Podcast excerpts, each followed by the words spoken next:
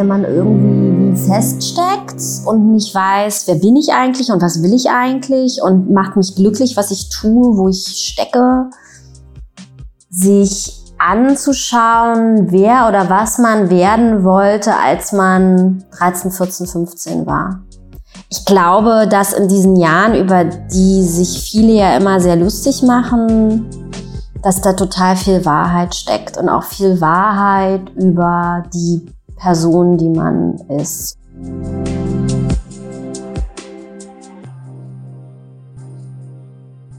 Heute heißt es Hello Mirna. Schön, dass ihr dabei seid. Mirna Funk lebt in Berlin. Sie ist Autorin, Journalistin, hat schon zwei Bücher veröffentlicht. Sie schreibt für die Vogue, die Zeit, Emotion und sie macht noch so, so viel mehr. Und wie bei eigentlich allen gibt es auch bei Mirna einige Wendepunkte im Leben. Und das wäre ja auch ein bisschen langweilig, wenn nicht. Einen großen hat sie erlebt, da war sie 27, über den haben wir gesprochen. Und wie sehr der sie geprägt hat, das erzählt sie euch jetzt am besten selbst. Viel Spaß bei Hello Mirna.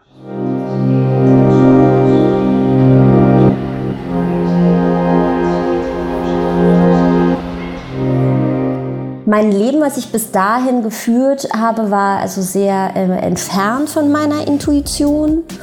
Und, ähm, ähm, und ich bin total viel ausgegangen. Ich war echt so in den 90er Jahren auch so ein richtig krasses Berliner Rave Girl. Und ähm, war auch dann in den Nullerjahren extrem viel feiern und ähm, habe immer mein eigenes Geld verdient und mein eigenes Ding gemacht und so. Aber ich habe sehr viel Zeit eigentlich verschwendet, rückblickend. Das ist eine große Verschwendung an, an Lebenszeit, muss ich sagen. Äh, sehr viel Zeit verschwendet, ähm, nicht in meinen vier Wänden sein zu müssen. So, mhm. weil ich davor total viel Panik hatte. Und, ähm, und das hat mich körperlich extrem krass krank gemacht. Und ähm, ich war im Sommer 2007 in Tel Aviv für, glaube ich, zwei, drei Monate, ähm, was ich äh, oft gemacht habe, um äh, meine Familie zu besuchen, aber auch einfach da zu sein, Freunde zu besuchen. Und ich wache eines Tages auf und habe extrem krasse Schmerzen in meinem Unterleib und bekomme so über zwei Tage hinweg äh, ganz hohes Fieber und wusste gar nicht, was das ist. Am Anfang dachte ich, das wäre, ähm, äh, wie sagt man, eine Eierstockentzündung oder sowas. Also ich dachte, ich hätte was an den Eierstöcken. Ja, weil es einfach so krass im Unterleib war. Und es war einfach so ein enormer Schmerz. Und, ähm, und dann hat mich mein Cousin ins Krankenhaus gebracht in Tel Aviv.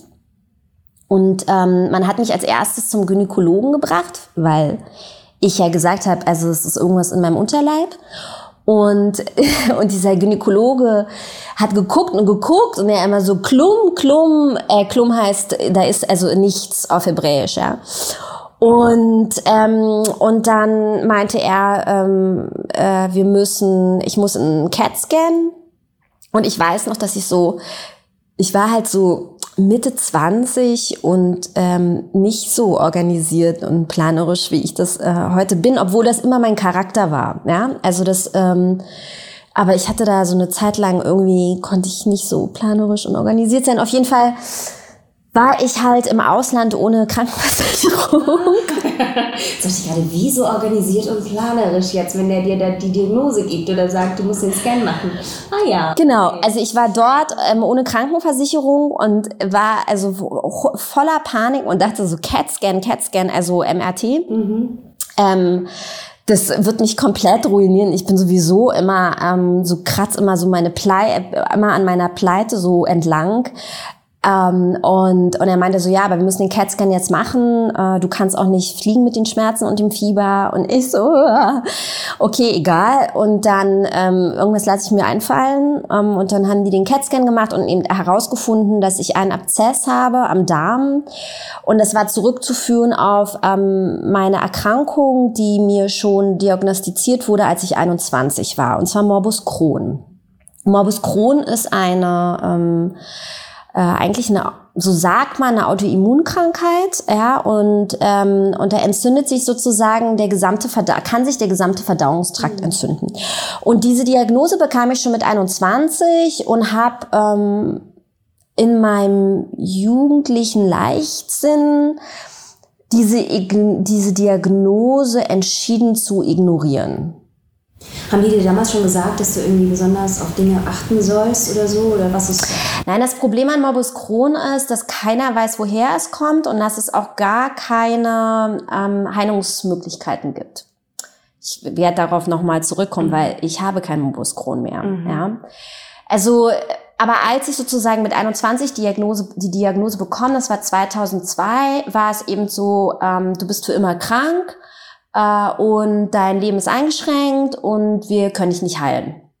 Und das ist so mit, mit so 21. Das ist immer krass, aber ich also glaube, als junger Mensch natürlich noch. Genau, weil man noch nicht so richtig gut damit, mit solchen man verdrängt einfach, weil man will es nicht wahrhaben, ne? Oder man kann genau. sich das auch nicht genau. anschauen, woher kommt was und was macht das mit ja, mir. Ja, also ich glaube, es ist einfach eine Überforderung, mhm. ähm, so eine, ähm, also man, also ich fühlte mich mit dieser Diagnose überfordert und wusste nicht, wie ich eigentlich mit mir umzugehen habe, weil ich auch noch nicht gelernt hatte, mich eigentlich gut zu behandeln, mhm. weißt du, mhm. und so ja, ja, mütterlich ja. einfach mit mir umzugehen als Mensch und das auch einfach anzunehmen und zu gucken, was machen wir damit jetzt? Also ist natürlich auch krass, ne? Also es können manche Menschen ja im hohen Alter noch nicht mal mhm. sich mütterlich und liebevoll irgendwie selbst begegnen. Genau. Ich glaube, das ist gerade eher so eine so eine Kunst, die sag ich jetzt mal vielleicht auch gerade in der heutigen Zeit mhm. wieder ein bisschen mehr aufkommt und präsenter wird, die aber ja ganz lange überhaupt keine Praxis war. Ja, total. Und ich habe also muss man sich vorstellen, so ungefähr dann fünf Jahre lang diese Krankheit einfach ignoriert, so als hätte ich sie nicht. Mhm. Ich habe auch mich geweigert, Medikamente zu nehmen. Und dann dachte ich, na ja, jetzt ist alles irgendwie wieder okay. Und dann habe ich es halt einfach ignoriert. Und in Tel Aviv äh, 2007 stellt sich eben raus, also der Morbus Crohn hat sozusagen die ganze Zeit gearbeitet und es hat sich ein Abszess gebildet, der jetzt sozusagen kurz davor ist zu platzen. Und dann bekommt man so eine, ja, ja, dann würde man irgendwie an so einer Blutvergiftung sterben oder irgendwie sowas. Und dann haben die mir halt, haben die halt gesagt, also entweder machen wir jetzt hier eine Not-OP und schneiden dir halt den Bauch auf, um, oder wir versuchen es halt erstmal mit äh, so einer Antibiotika-Infusion, um diesen Abszess sozusagen auszutrocknen. Und dann, ja, ist alles ein bisschen. Beides nicht wirklich. Äh, eklig, vielleicht auch. Also ich habe nicht so, ich bin Nee, Quatsch, so, auch ich auch nicht. Ähm, muss, muss jetzt jeder durch. Muss, genau.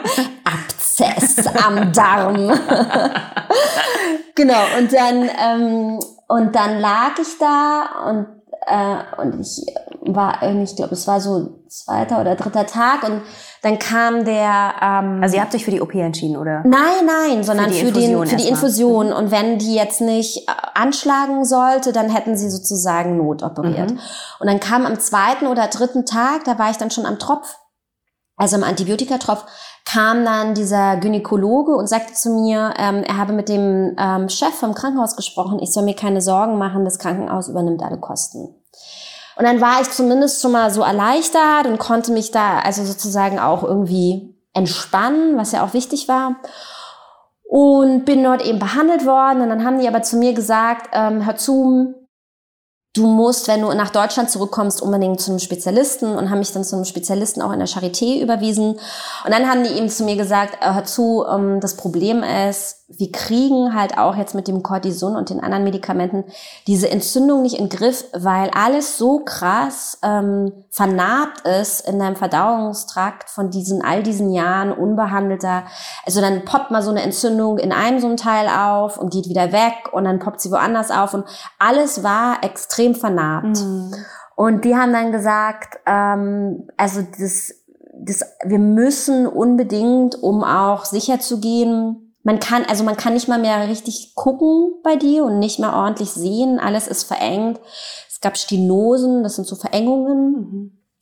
Und um wirklich dich zu behandeln und sicher zu gehen, dass es nie wieder zu einem Abzess kommt, raten wir dir sozusagen zu einer OP, die äh, in der dieser gesamte erkrankte Trakt abgeschnitten wird und neu zusammengenäht. Oh mein Gott. Ja. ja Fehlt da dann nicht mhm. irgendwas, mhm. wenn du da, wenn sich das so ausgebreitet hat, ist ja nicht nur jetzt, wie man sich vielleicht vorstellt, ein Zentimeter vernarbt, sondern da ist ja dann schon. Wir haben anderthalb, anderthalb Meter Darm entfernt. Mhm. Ja. Okay. Und, ähm, und ich habe natürlich totale Angst vor dieser OP gehabt und das war dann auch so, äh, so Komplikationen, äh, ein externer Darmausgang und so. Und weißt du, wurde so, wie alt war ich? Das war dann 2008, ähm, als diese OP war. Ich war also 27 Jahre alt und dachte so, what the fuck? Ja.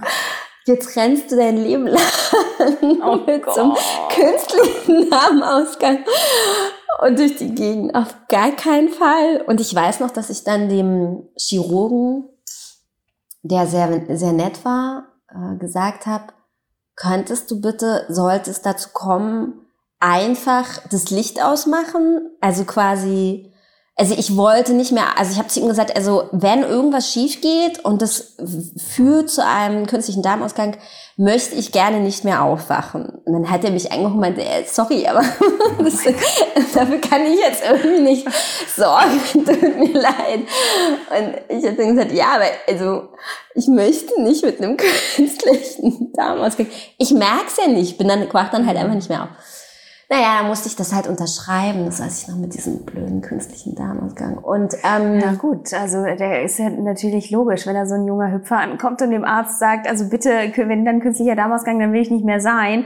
Da ist ja klar, dass der nicht sagt, ach du weißt du was, ist in Ordnung. Naja, er darf es ja auch einfach ja, de facto natürlich. nicht, ja. Aber ich äh, äh, genau, das war so mein Charakter zu dieser Zeit. ähm, äh, sowas dann von einem Arzt sich zu wünschen. Und Genau, und dann haben die mich operiert. Und, ähm, und dann ist halt alles eigentlich schief gegangen. so schief. Ich hatte keinen künstlichen Darmausgang. so viel schon mal vorweg. So viel schon mal vorneweg. Surprise! ähm, aber also man hat mir die OP, weil das ja so eine schwere Unterleibs-OP ist, ähm, die hat man sozusagen, man hat eine PDA gemacht. Mhm. Die dann auch über zwei Wochen lang sollte man sozusagen über eine PDA betäubt werden aufgrund der starken ähm, Postoperationsschmerzen. Das heißt, einem wurde vor der OP eine PDA gelegt. Und dann ist man in die, also ist man auf den Operationstisch gekommen und dann, und die war neun Stunden lang die OP. Oh Gott. Also es war wirklich so eine richtige, Krass. richtig krasse OP, genau. Und, ähm, und ich bin eben auf diesem Operationstisch aufgewacht aus zwei verschiedenen Gründen. Die PDA war nicht richtig gelegt. Mhm. Das heißt, die hatten sozusagen, ich bin vor Schmerzen, also das sollte so gehen, dass sozusagen die PDA, dass die die PDA schon mal losschießen und ich dann sozusagen langsam aus der Narkose aufwache, weißt du, so. Mhm, mhm, dass Aber du halt keine, dass du auch nicht ohne Schmerzen, mit Schmerz, genau. Genau, ohne Schmerzen aus der Narkose aufwachen. Ja.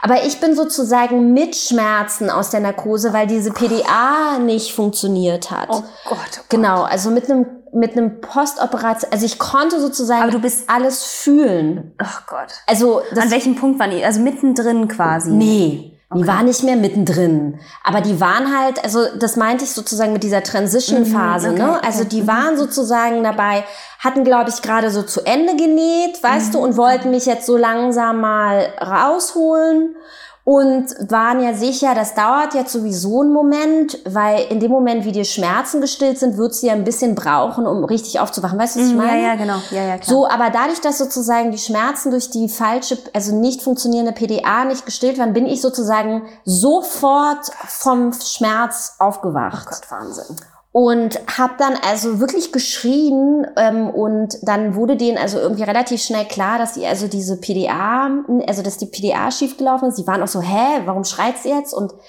und ähm, ähm, ja, weil wir haben noch die PDA gelegt und ich so, ich, aber ich spüre das ja, ich spüre alles. Und ich glaube, die dachten am Anfang noch, ich bin irgendwie, weißt du, also irgendwas stimmt nicht mhm. oder so. Mhm. Und dann haben die mich sofort an so ein Morphium, also es hat dann ein bisschen gedauert, aber die haben mich dann auf einen, an Morphiumtropf gelegt.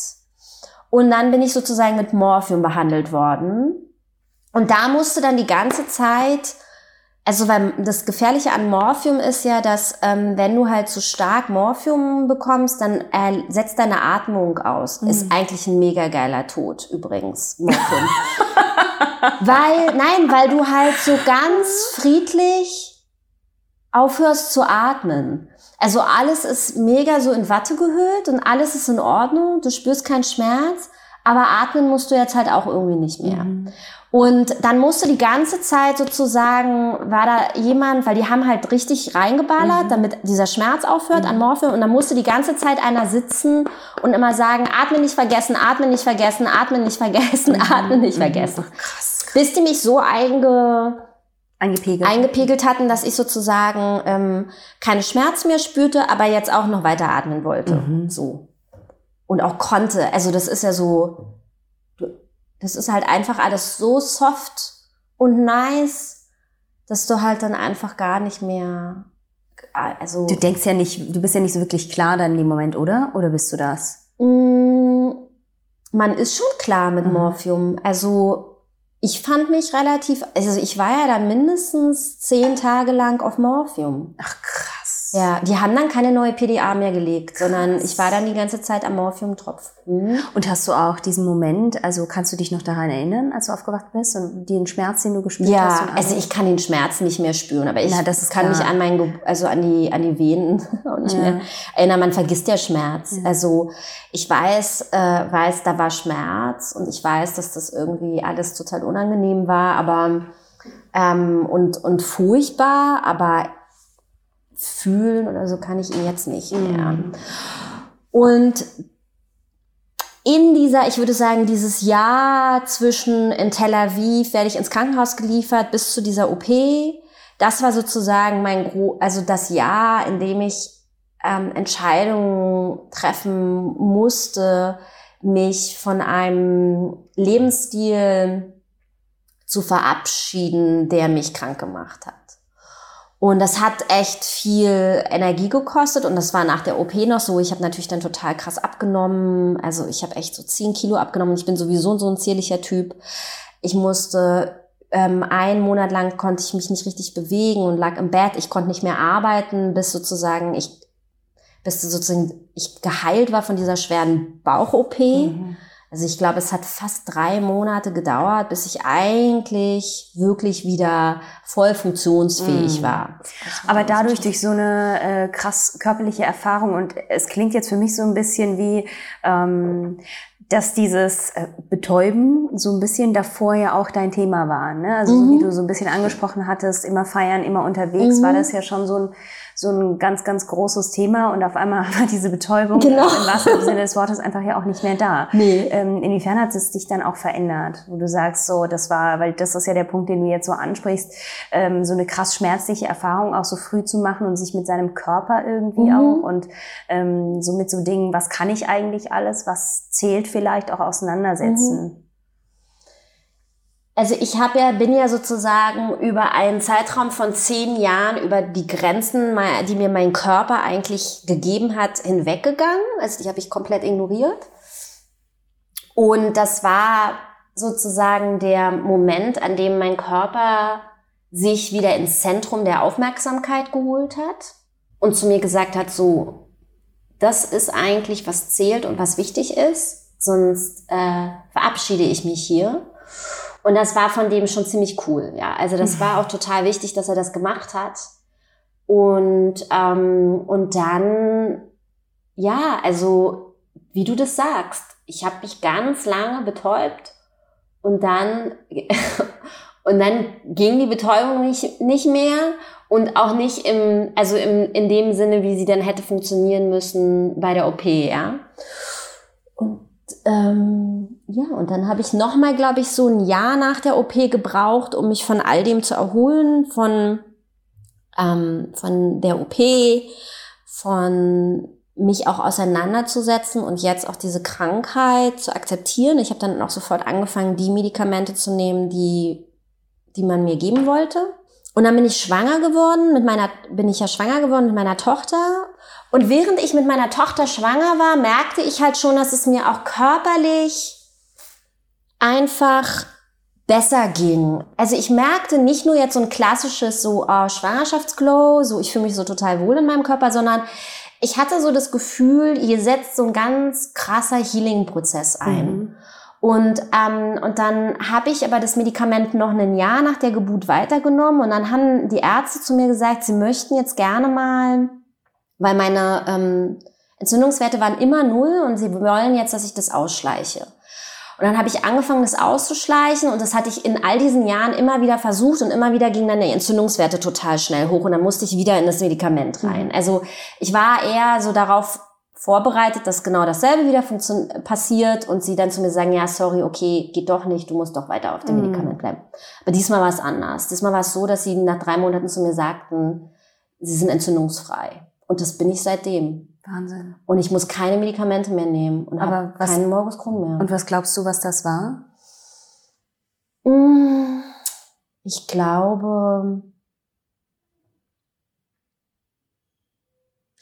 ich glaube, dass ich, mm, ich glaube, dass ich durch das, also durch das Mutterwerden auch zu meinem eigenen Muttersein für mich gefunden habe. Und ich finde auch meine Intuition und all meine so weibliche Kraft äh, durch die Schwangerschaft und die Geburt total da. Also das ist irgendwie es hat einfach so ein, so ein ganz krasser Kontakt zu mir selbst stattgefunden durch die Schwangerschaft. Ich war auch so eine glückliche Schwangere. Also ich fand das schön und mich hat das nicht gestört und ich fand es nie doof. Ich hatte auch äh, schwere, dicke Beine und so wegen der Wassereinlagerung, aber ich, also ich war einfach wahnsinnig gerne schwanger und habe mich sehr wohl gefühlt, auch mit diesen Veränderungen, die haben mich nicht gestört. Ähm, ich wusste auch, das hört, das geht wieder weg. Also so, ich war einfach so zen mit mir in meiner mhm. Schwangerschaft. Und, ähm, und die haben mir auch gesagt, die Ärzte, dass das äh, vorkommt, äh, so dass sie das schon ein paar Mal hatten, dass ein, nach einer Schwangerschaft der Morbus Crohn verschwindet. Echt? Es gibt aber auch Fälle, wo der, nach der Schwangerschaft der Morbus Crohn richtig schlimm wird. Wahnsinn. Und keiner, also aus medizinischer Sicht weiß keiner, woran das liegt. Nein, also was sie mittlerweile eigentlich wissen, ist, dass es eine Barriere-Dysfunktion gibt. Also jeder Mensch hat sozusagen im Verdauungstrakt, so wie man auf, ne, auf der Haut so eine Schutzschicht hat, hat man die sozusagen auch im Verdauungstrakt, auch wie man in der Vagina, also diesen Säureschutzmantel mhm. hat. Und es gibt sozusagen Darmschleimhaut, ja, und diese, die schützt davor, dass Bakterien eindringen, weil Darm ist natürlich wie so rohes Fleisch. Ja, klar. Und diese Schleimhaut schützt davor, dass Bakterien eindringen. Und bei Bambus Crohn-Patienten ist nachgewiesen, dass diese, diese Schleimhaut sozusagen porös ist, mhm. dass sie nicht dick genug ist, dass sie einfach nicht so funktioniert bei, wie bei gesunden Menschen. Und dass dass man eigentlich, und also ich bin ja keine Medizinerin, aber theoretisch müsste man da halt arbeiten, dran arbeiten. Und ich habe so ein bisschen das Gefühl, dass das auch im übertragenen Sinne meine eigene Schutzschicht sich durch die Schwangerschaft und auch das Schützenwollen meines eigenen Kindes, da hat sich wie sozusagen so eine allgemeine Schutzschicht auch bei mir gebildet, die mir halt gefehlt hat. Mhm. Ja. Und, ähm, und genau, und ich glaube einfach, dass, ähm, dass es viel mit Grenzen zu tun hat bei denjenigen, die, die erkrankt sind. Also Grenzen setzen, seine eigenen Grenzen anerkennen und sich schützen. Mhm. Was auch immer das bedeutet. Jeder Mensch braucht eine andere Form von Schutz für sich selbst. Ja? Bei mir ist es so, wenn ich zum Beispiel ähm, abends mit vielen Menschen so zu tun habe, dann bin ich, geht's mir oft nicht so gut. Also ähm, ich bin dann sehr überanstrengt. Ähm, da ist so viel Vibration von Stimmen und anderen Gefühlen. Ich lebe so, so, so viel isolierter und reduzierter seit zehn Jahren. Ich habe ein äh, engen, aber kleinen Freundeskreis. Ich mache eigentlich kaum mehr irgendwie so Social Gatherings oder so, weil ich merke, dass das körperlich, dass ich darauf körperlich nicht gut reagiere. Mhm. Also ist mein ganzer, mein ganzes Energiesystem vielleicht einfach nicht dafür gemacht, mit so vielen Menschen auf einmal zu ag äh, agieren. Ich hatte auch schon als Kind immer Probleme mit so Gruppen. Ich weiß nicht, wie ich mich in einer Gruppe, wie ich zum Beispiel mich in einer Gruppe verhalten soll und so. Ja, ich kann so One-on-Ones total gut und mich dann auf die Person mir gegenüber einlassen und da reingehen. Aber in dem Moment, ich kann auch drei und ich kann auch, wenn jetzt zum Beispiel ich enge Freunde habe, kann ich auch, aber in dem Moment, wie ich in sozusagen auf Fremdmenschen stoße, viele Fremdmenschen stoße, merke ich sozusagen, dass ich eigentlich in eine Überforderung gehe. Mhm. Mhm. So. Ja, ist aber auch ganz oft so, dass man das dann erstmal gar nicht merkt, ne, und halt da funktioniert oder auch funktionieren mhm. muss, je nachdem, bis man irgendwann mal so ähm, diese Grenze für sich halt dann auch da zieht. Also zu mir sagen zum Beispiel auch mal die Leute erstmal, wenn die mich nicht kennen und ich komme in eine Gruppe oder sowas, denken manche erstmal, ich sei total schüchtern mhm. zum Beispiel, ja, obwohl ich das nicht bin. Aber ich gucke mir immer gerne Gruppen an. Also mhm. ich gucke mir immer gerne erstmal so alles an. Und wenn ich dann spüre, wie so, wie soll ich sagen, wie so die Stimmung ist, wie so jeder vielleicht auch tickt, wenn man, wenn ich so die einzelnen Menschen so ein bisschen für mhm. mich ähm, ja abgescannt habe, so mhm. blöd das auch klingt, dann kann ich mich da auch besser öffnen. Mhm. Das hat nichts mit Schüchternheit zu tun, sondern mhm. eher so, ich weiß, dass ich brauche das einfach. Das mhm. tut mir dann auch gut. Und dann ist es okay. Aber deswegen kann ich das total gut nachvollziehen.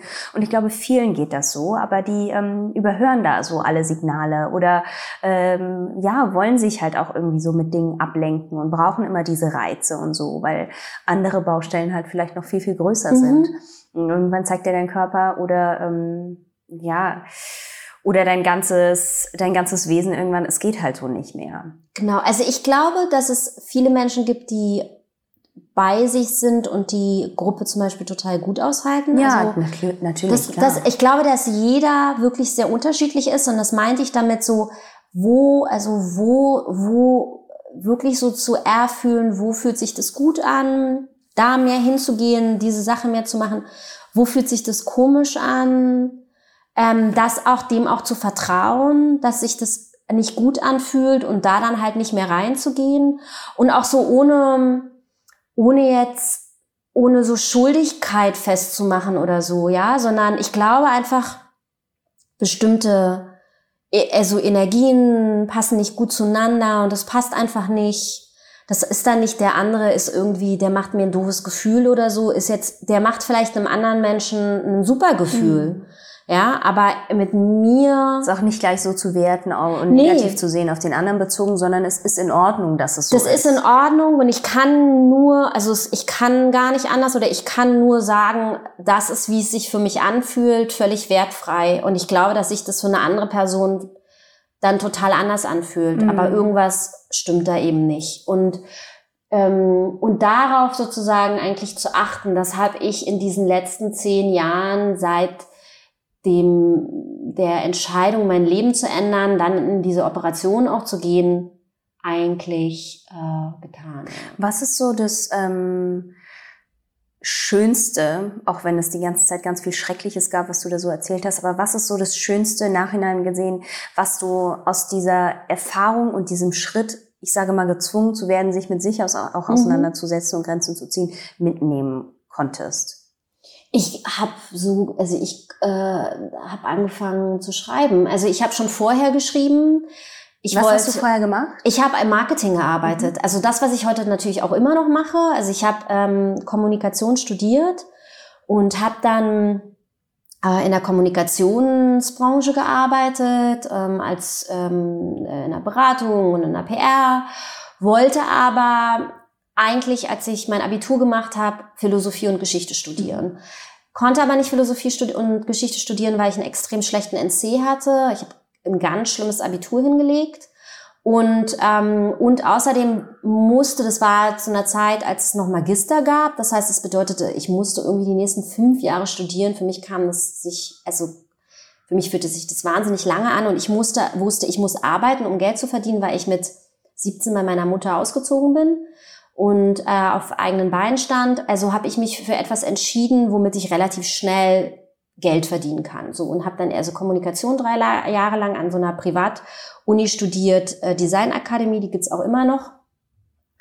Und äh, schlimmer Studiengang, schlimme, schlimme Privatschule und habe dann aber eben im Marketing gearbeitet und habe nach dieser OP entschieden, endlich Philosophie und Geschichte zu studieren, das, was ich immer studieren wollte und angefangen zu schreiben. So Mhm. und ähm, und das hätte ich natürlich auch schon vorher gekonnt. Ja, also ich habe jetzt nicht das Schreiben erlernt oder die Philo ne? Manche Dinge sind einfach halt nicht richtig zu einer anderen Zeit, ne? Und dann kommt es halt irgendwann einfach so zu einem, wenn es zu einem muss. naja, also es ist alles okay, wie es ist, aber ich wünschte schon diese, also diese zehn Jahre so zwischen 16 und 26, die anders genutzt zu haben. Aber egal, auf jeden Fall. Ja, bereust du das sehr? Sehr, sehr. Jedes Mal, wenn ich das Leuten erzähle, auch aus meinem Freundeskreis, sagen die immer, aber Mirna, du hast so viel Erfahrung gemacht und was du nicht alles crazy, so crazy shit erlebt hast und crazy shit gemacht und wir wissen ja auch noch und wir haben dich ja gesehen, also du könntest niemals, niemals Winternähe schreiben können. Also ich, was für ein Scheiß. Natürlich. Ja, aber, aber trotzdem, meinst du nicht, dass es doch Dinge gibt, die für irgendwas Nee. Nee. das klingt sehr hart, ey. Nee, also Ich glaube das total. Weil, weiß ich nicht, wärst du an den Punkt gekommen, an dem es wirklich so eskaliert, wenn du von vornherein und an dem du dann ich so hätte an den Punkt gar nicht kommen wollen. Also ich hätte gar nicht an diesen, ganz ehrlich, wenn ich rückblickend, äh, rü- rückblickend ähm, wenn das Schulsystem nicht so scheiße gewesen wäre und gesehen hätte, dass da eine talentierte Philosophin und Sch- Schriftstellerin sitzt. Nee, ohne Scheiß jetzt. Also ich bin wirklich so richtig am Sch- Schulsystem gescheitert. Ja, also ich bin von der 10. Klasse an sitzen geblieben. Ich habe mein Philosophiestudium mit 1,2 oder 1,3 abgeschlossen. Ja, also ich bin ab der 10. Klasse jedes Jahr sitzen geblieben. Ich habe auch viel gekifft. Ja, aber ähm, also richtig viel, aber trotzdem, ja, also jedes Jahr sitzen geblieben, jedes Jahr Nachprüfung, also überall alles hieß so, die Alte kann gar nichts, ja, ähm, dann ein drei Dreier Abi gemacht, mit dem ich nichts studieren konnte, sondern das Einzige, was ich hätte machen können, ist ähm, äh, zur, mich zur Zahnarzthelferin ausbilden zu lassen oder weißt du so, Mm. also ich es ging gar nichts mit diesem Abitur und ähm, hätte ich ein hätte hätte Fahrradkette, aber äh, wir gehen ja, wollen wir kurz zurückgehen in die Zeit. Wäre ich nicht am Schulsystem gescheitert, so eine Person wie ich, ja, die anders denkt und und und damit meine ich jetzt nicht, ich bin Genius oder so, überhaupt nicht, ja, aber ich habe nicht funktioniert in diesem System. So, ich Mhm. funktioniere bis heute nicht so in dem System, wie dieses System aufgebaut ist. Und ähm, und dann und ich hätte vielleicht klar, weil ich habe Philosophie freiwillig gemacht äh, im Abitur und ich habe Philosophie geliebt und war total gut da drin und hätte man dann sozusagen dort geguckt, so wie man das heute mit Kindern macht, wo sind da die Stärken? Dort vielleicht dann auch die Noten anders, ne? Also ich oder auch eine Persönlichkeitsentwicklung mehr irgendwie zählt oder so, ne? Also einfach eine andere Gewichtung der Noten. Die alte kann kein, kein Mathe. Ey, it doesn't matter. Dafür liest sie die ganze Zeit Kant. Also muss man das da irgendwie, ja, also da muss man dann da halt die Gewichtung anders setzen oder wie auch immer, Mhm. ja.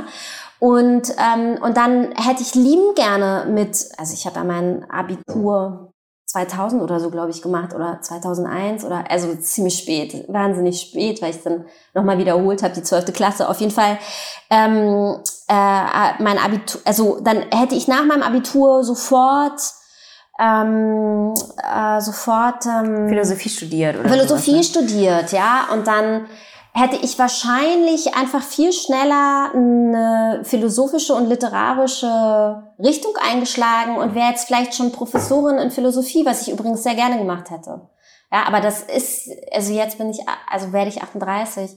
It's not gonna happen. Also, ne? Aber meinst du nicht, dass dein, also weißt du, dass an dem Punkt, an dem du jetzt bist, es trotzdem irgendwie gut ist, dass du da bist?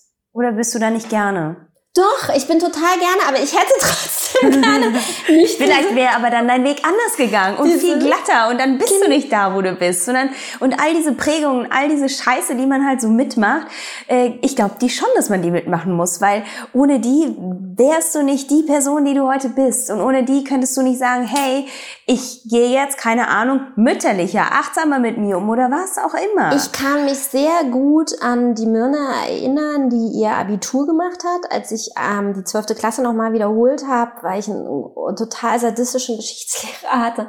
Also muss habe ich dann mich, also habe ich gesagt, okay, ich mache jetzt nochmal die zwölfte. in der Hoffnung, vielleicht durch die neuen Lehrer und andere Schüler komme ich irgendwie. Und dann hatte ich eine tolle Geschichtslehrerin und ich kann mich sehr gut an diese, an diese Abiturmyrne erinnern. Und die war genauso, wie ich jetzt bin. Mhm. Die war total geradlinig. Die hat gearbeitet äh, in einem Restaurant, um ihre Wohnung zu finanzieren, ist nach Hause gefahren, hat das Wochenende zu Hause verbracht. Ich hatte, ich war Zeitabonnentin mit 18 und bin zweimal die Woche zum Yoga gegangen und habe Kombucha getrunken. I swear, it's not a lie, wirklich. Und ähm, und habe ähm, am Wochenende bin nicht ausgegangen, habe philosophische Bücher gelesen. Und dieses schlechte Abitur, und ich habe sehr gerne dann diese zwölfte und die dreizehnte gemacht und habe total gelernt und mich wirklich interessiert und war so richtig so, yeah. Und ich war von der, die ich heute bin, null entfernt. Das war mein Charakter. Ähm, früh ins Bett gehen, ähm, viel zu Hause bleiben, enge Freunde treffen, sich um sich selbst kümmern, äh, sich viel sozusagen intellektuelle Stimuli ähm, gut zu sich sein. Und dann gab es wirklich, dann kam dieses Abi-Ende. Ja, dieses Abi-Ende mit diesem Drecksabitur, mhm. mit dem ich nichts machen konnte, was ich machen wollte. Und, und dann Entscheidungen treffen musste, Dinge zu tun, auf die ich aber eigentlich gar kein, also die ich eigentlich zu diesem Zeitpunkt nicht machen wollte und die mich vor allem nicht so ausgefüllt haben, wie, wie hätte ich sozusagen Philosophie studiert. Und ich hatte das Gefühl, sozusagen I'm not, auch mit diesem Abitur, das war wie so ein You're not intellectual enough, you're not smart enough. Ähm, Kriegst du es halt immer irgendwie drauf. Genau, also das ist einfach du aus, ausgeschlossen auch so auf so eine gewisse Weise, ne? So du zählst da nicht dazu. Du genau, das geschafft. passt nicht. Also mhm. diese diese Welt, diese akademische Welt, die dich eigentlich total interessiert und ähm, diesen akademischen Weg, den du eigentlich gehen wolltest, der ist nicht für dich. Sorry. Mhm. Ja, da stimmt, also das, das spinn mal nicht rum. Und, ähm, und das ist, das stimmt nicht, weil als ich dann diesen akademischen Weg gegangen bin mit Ende, mit Ende 20, war alles total super und ich habe jede philosophische Arbeit echt zwischen 1,0 und 1,3 abgegeben, ja, und das war genau das, was richtig für mich war. Mhm.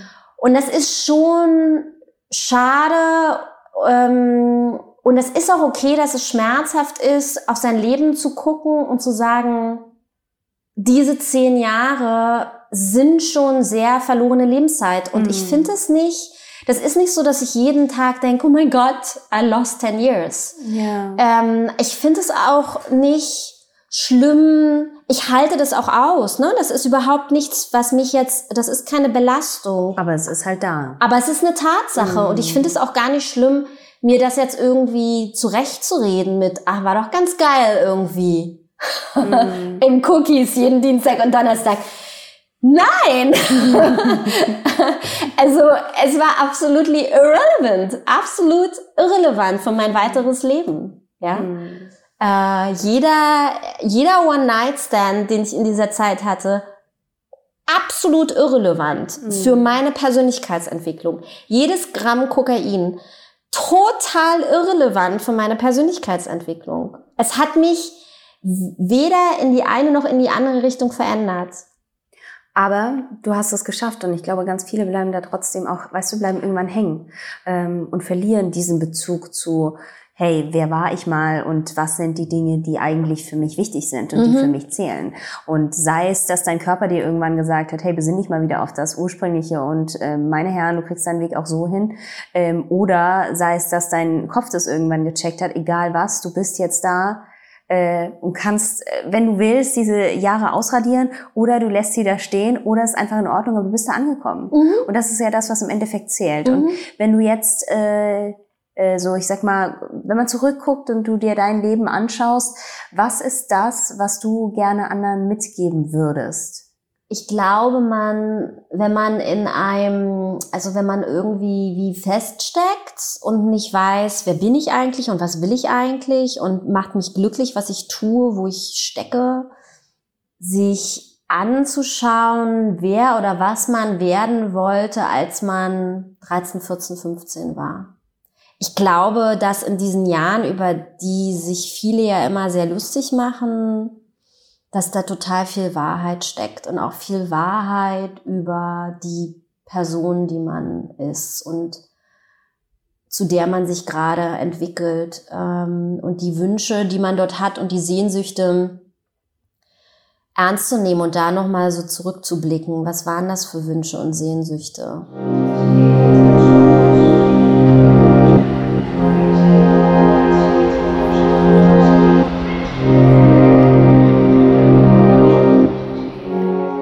Das war Hello Mirna und ich frage mich, was wolltet ihr werden als Jugendliche und Jugendlicher? Was davon steckt noch in euch und was konntet ihr umsetzen oder wollt es noch? Ich finde das eine super spannende Sache und ein total schöner Ansatz von ihr.